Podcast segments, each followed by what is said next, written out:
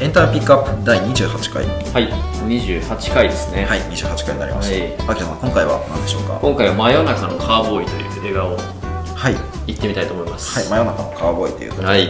真夜中のカーボーイって聞いたことないですよね、聞いたことないですねこれね個人的に結構、まあ、最近見たんですけどほうほうめちゃくちゃ好きな映画でしたはいでねこう相当古い映画なんですけど、うんこれも、まあ、今に通ずるところもあって結構面白いんですねうーんなるほどなるほどちょっと聞いたことないんで、えどんどんな映画なのか紹介していただいあてそうですね、はいこれね現代はあのそのまま「ミッドナイト・カウボーイ」っていう小説が元になってるのを映画化したものですねほうほうほうほうで、主役はジョン・ボイドとダスティン・ホフマンって人らしいんですけど、ほうほうほちなみにこのジョン・ボイドっていうのの娘はアンジェリーナ・ジョリーです。うああそうなんですね、うん。有名なはい人ですよね。はいで、これはこう、1969年の公開で、結構前、だからもう50年近く。 50年前の50年ぐらいも前ですね。おーすごい昔の映画ですねそうですね。で、アカデミーの作品賞、監督賞、脚本賞、うんうんで、イギリスの作アカデミー作品賞を取ったということで、ほうほうほえーまあ、当時相当の評価の高い映画となってるわけですね。うはいはい。なるほどなちょっとどんなあらすじなのかっていうあらすじはというと、はい主人公のジョーっていうのがいるんですね。はいは、テキサスの片田舎で食堂の皿洗いをしてたんですよ。うんうんうんで、そんな毎日にくすぶっていたジョーは、あの、カーボーイ姿で、はるばるニュニューヨークに登って、ここで一旗あげようっていうことを奮起たるんですね。うんうんうんうんうんで、まあ、若くてイケメンですから、ほうほうほうほカーボーイ姿で、 あの、上京するんですよ。ううんなるほどなるほどカーボーイ姿ってどんな、どんなやつか、イメージつきますカーボーイの格好顔。なんかあのファサッとしたなんかあの、なんていうんですかあ肩のところにフそァうーそがうつそういてそうてそうそ縄持っててう。うん。帽子ですかねそうですね。あの、拳銃二丁拳銃とかつけあてのね、そこまでいかつい格好じゃないんですけ ど、確かにパサッとしたジャケットをつしてて、うんうんうんあとなんかあの、テンガロハットみたいはな、いはいはいはいはいにブーツっていうスタイルなんですね。うんなるほどなるほどうん。で、要は、もう、現代のアメリカにそんな格好の人いないわけですよね。うんうんうん要は、今の日本に侍がいないのと多分一緒で、はいはいはいはい現在のアメリカにそんな格好の人いないんですけど、あーその当時でももうそれぐらいっていうふうなことですか、うんそうそうそうそうあーなるほどなるほど要はちょっとそういうちょっと奇抜な格好で行ったわけであすよ。当時からしても奇抜なぐらいのそう感ですじででも若さへの無鉄砲さというかそうそうそうそうそうそういう感じでっていうことなんですねそうですね。うんで、そんな顔ぶれ姿のジョニーはニューヨークで何をしようとしたかとはいいうと、その自分のこの肉体と美貌を武器 に、金持ち女性の相手をして、富と名声を得ようと考えてたんですよ。のほうほうほここはね、ちょっと日本人分かりにくいんだけど う、はい前提として、なんかニューヨークみたいな大都会には、うんうんうんどうやら金を持て余しすぎて、うんあの、若くてイケてる男を金で買うっていう逆風俗みたいな仕組みがあったらしいんですあねあ。それは実際にあったってことなんですねうん、多分そうですね。うんうんうんうそのお、マダムが男を買うっていう、んはいはいはいはいそう、いうことをちょっと夢見てたんですけど、うんうん逆に騙されたりとか、うんうんうんあの、金を巻き上げられてしまったりとか、男好きの男に買われてしまったりと、うんうんうんうんちょっと思い描いてたものと違って、やっぱニューヨークの現実のあの厳しさっていうのを知るんですね。あなるほどなるほど、うんあー結構そうだから、あのーな夢を持って夢を持ってっていうかそう結構自信満々にいったけど、うん割とそこで痛い目を見てそうそうそうそう、夢破れたりってなるわけですよ。厳しい現実を知るとそうそうそ。いうふなで、そんな彼の前に、はい足の不自由な詐欺師のロラッツォっていうのが出てくるんですね。ほうほうほうほで、最初はこう警戒してたけど、その二人には共通点があって、うはいえー共にこう、底辺から這い上がろうともがくうちに、えーまあ、奇妙なこう友情でこう結ばれていくんですよ。うんうん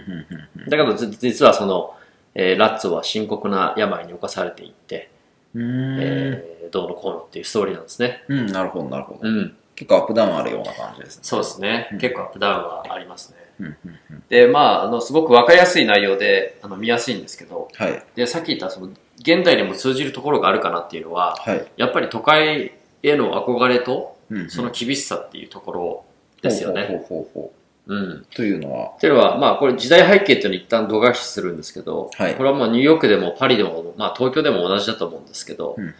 この辺ってたびたび思うことってありますよね。ほうほうほう要はとと都会への憧れというか。うーんほうほうどうですか私、ここ埼玉出身で、まあ、ああーの、ワンコインで都会にアクセスできる形ではあったんですけど、うんうんうんうんほとんど高校までは東京に遊びに行くっていうことなくて、うんうんうんあの、大学からあの、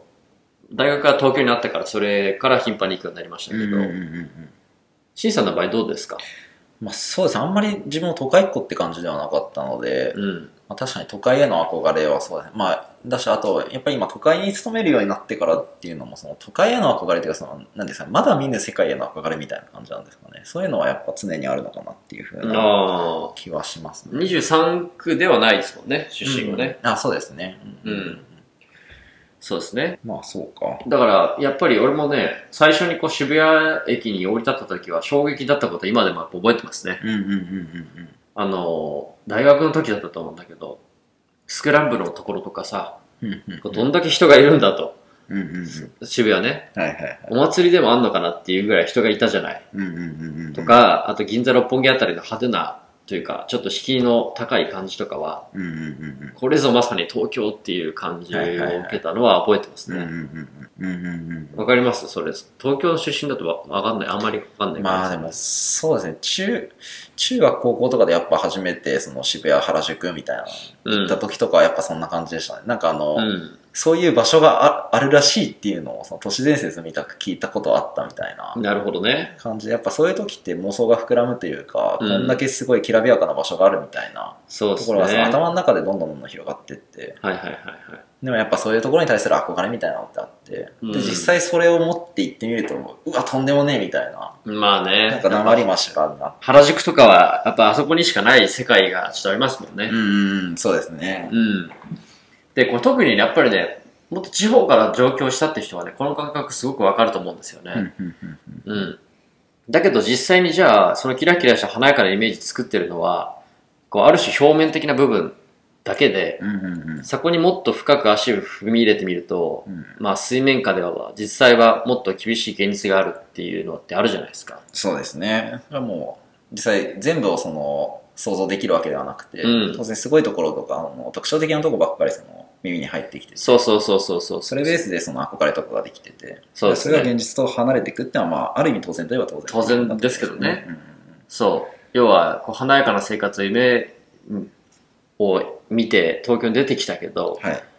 いや思ってたより家賃が高くてせ部屋狭いなとか、はいはいはいなんか人々も世話しなくてちょっと冷たさ感じるとかね。うんうんうんまあその辺はよく聞く話ですし、うんうんうん。俺自身も経験として大学時代に六本木の映画館でバイトしてたんですよね。うんうんうんで、そこに来るお客さんっていうのは、まあ、あの、買い物したついでにとかっていう人も多くいたけど、うん。はい。あの辺はタワマンとかもあるから、うんう近隣に住んでる人も、あ住んでるんだろうなっていう人も来るわけ。ん。あいや、はい六本木の木坂西麻布あたりですよ。あ、なるほ要ど。はは、港区民ですよね。い。いわゆるっていうあの、ヒルズ族とかそういう。あ、そうそうそう、まさにそう、昼続くとかっていう人が、もう見ただけでなんかわかるじゃない。うんうんうんううん。ん。で、そういうリッチな人も来るんだけど、はい。そのバイトに向かう途中、要は駅から六本木ヒルズに向かうまでの途中うんうんに、いつもね、あの、ホームレスの人とこう、すれ違ったりすることが、ああ、あったりしてねそうなんだ。はい。要はこの街のなんか振れ幅というか、格差みみたいなものをこううんうんね、うんうん。ひしひしと感じてたわけですけど、ああ、なるほ要はこのキラキラしてるイメージ作ってるのは本当に氷山の一角だし、ど。うんうんその辺の現実は実際にその都会ってところに足をひ踏み入れてみると、うん。まああ、よくわかるよねっていう話で。うんうんで、まあ本当にこの映画で書かれてるようなことも、うん。うんうんうん。あの、都会に出てくるまではなんかすごくいいものをイメージしてたけど、うんうんうんうん。実際に行ってみたら全然厳しい、もっと厳しい世界があったっていうのを、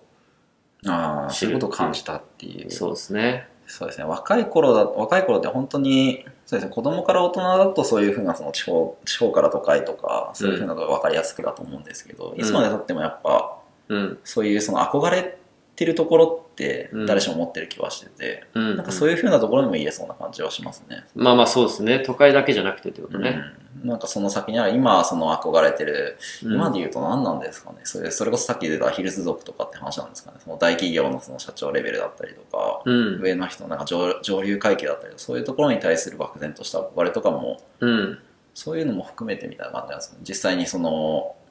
まあ、実際にそっちに、まあ、なってみることもあるのかどうかわかんないですけどなってみたらなってみたでそういう暗い薄暗い部分があったりとか、まあね、そうですね。実際はなんかすごくキラキラしてたけど、すごい泥臭いことやってたとかね。 うん、裏でね。なんか、割とどこまで行ってもそういう風な感じなのかもしれないですね。なんかその、うん知らないところに対してそのイメージがあって、それに対して憧れを持ってて、うでもん実際行ってみると全然違う部分があって、やってみないとわからない部分があるっていう。うんそうですね、うん割となんかそういう、そういうもんなんだなっていう。まあまあそういうもんなんですけど ねそれをまあ改めて知ったよっていう話ですかね、知ったっていう感じですね。はいはい。っていうふうなことで、そうですねよろしかったでしょうか。はいはい。エンターピックアップでは、えー概要欄にリクエストフォームのリンクを貼っています。えーリクエスト作品や感想などぜひお寄せください。えーエンターピックアップ第28回、テーマは、真夜中のカーボーイでした。